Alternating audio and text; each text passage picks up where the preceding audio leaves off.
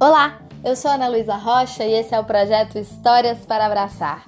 Estamos na nossa segunda temporada dando voltas pelo mundo. Nessa temporada, a gente passeia pelos cinco continentes do planeta. Começamos no norte do Brasil e de lá a gente já passeou pelo Equador, pela Guatemala, pelos Estados Unidos. Deixamos as Américas e fomos até a Europa, onde passeamos pela Islândia, pela Noruega, pela Ucrânia e pela Romênia. Depois disso, a gente foi para o continente africano e encontramos histórias de Moçambique, do Sudão do Sul, de Gana. E hoje a gente desembarca na nossa última parada na África, que é em Serra Leoa. É provavelmente uma dessas histórias que alguém contou para alguém, que contou para mais alguém, e assim as pessoas foram contando e recontando de forma que a gente não tem certeza de quem é que foi que contou para o mundo pela primeira vez. A Margaret Carey registrou num livro chamado Contos e Lendas da África, que foi traduzido para o português por Antônio de Pádua Danese, publicado pela Melhoramentos. Esse conto foi incluído num livro de contos africanos publicado pela editora da Universidade Federal do Paraná, cujos textos foram organizados pela Andréia Bahia Prestes. Esse livro está disponível integralmente na internet e eu vou deixar o link aqui para vocês conhecerem então a obra inteira, que é do Museu de Arqueologia e Etnologia da Universidade Federal do Paraná. Vamos ver como foi essa história lá de Serra Leoa que explica um pouco por que a cobra muda de pele. Por que será? No princípio, a morte não existia. A morte vivia com Deus e Deus não queria que a morte entrasse no mundo. Mas a morte de tanto pediu que Deus acabou concordando em deixá-la partir. Ao mesmo tempo, fez Deus uma promessa ao homem. Apesar de a morte ter recebido permissão para entrar no mundo, o homem não morreria. Além disso, Deus prometeu enviar ao homem peles novas que ele e sua família poderiam vestir quando seus corpos envelhecessem.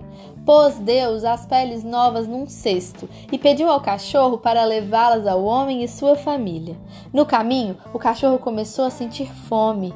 Felizmente, encontrou outros animais que estavam dando uma festa. Muito satisfeito com a sua boa sorte, pôde assim matar a fome. Depois de haver comido fartamente, dirigiu-se a uma sombra ah, e deitou-se para descansar.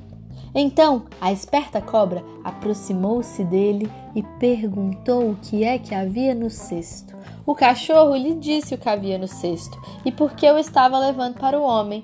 Minutos depois, o cachorro caiu no sono. Então a cobra, que ficara por perto a espreitá-lo, apanhou o cesto de peles novas e fugiu silenciosamente para o bosque. Ao despertar, vendo que a cobra lhe roubara o cesto de peles, o cachorro correu até o homem e contou o que acontecera. O homem dirigiu-se a Deus e contou-lhe o ocorrido, exigindo que ele obrigasse a cobra a devolver-lhe as peles. Deus, porém, respondeu que não tomaria as peles da cobra, e por isso o homem passou a ter um ódio mortal à cobra e sempre que a vê, procura matá-la. A cobra, por seu turno, sempre evitou o homem e sempre viveu sozinha, e como ainda possui o cesto de peles fornecido por Deus, pode trocar a pele velha por outra nova.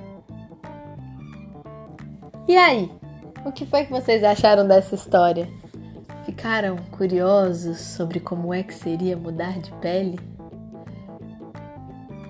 Ficaram preocupados com o destino da cesta quando o cachorro cochilou? Seja lá quais forem os sentimentos que vocês tiveram nessa aventura, espero que tenham se sentido abraçados e abraçadas. A gente encerra aqui a nossa passagem pelo continente africano, mas a nossa viagem pelos cinco continentes continua na próxima quarta-feira. Eu aguardo vocês aqui no Histórias para Abraçar. E tem uma novidade para quem quiser conhecer um pouco mais dos outros ouvintes e saber um pouco sobre as histórias quando elas são lançadas. Agora, o Histórias para Abraçar está também no Instagram no arroba Histórias da Ana Lu, tudo junto. assim, sem o acento. Histórias da Ana Lu. Por lá vocês encontram a notícia a cada vez que uma história nova for lançada. E quem quiser também pode mandar os seus desenhos, os seus comentários para a gente postar lá no Instagram. E assim as pessoas que escutam e que compartilham desses abraços podem também se abraçar umas às outras pelos comentários no Instagram e pelas publicações por lá.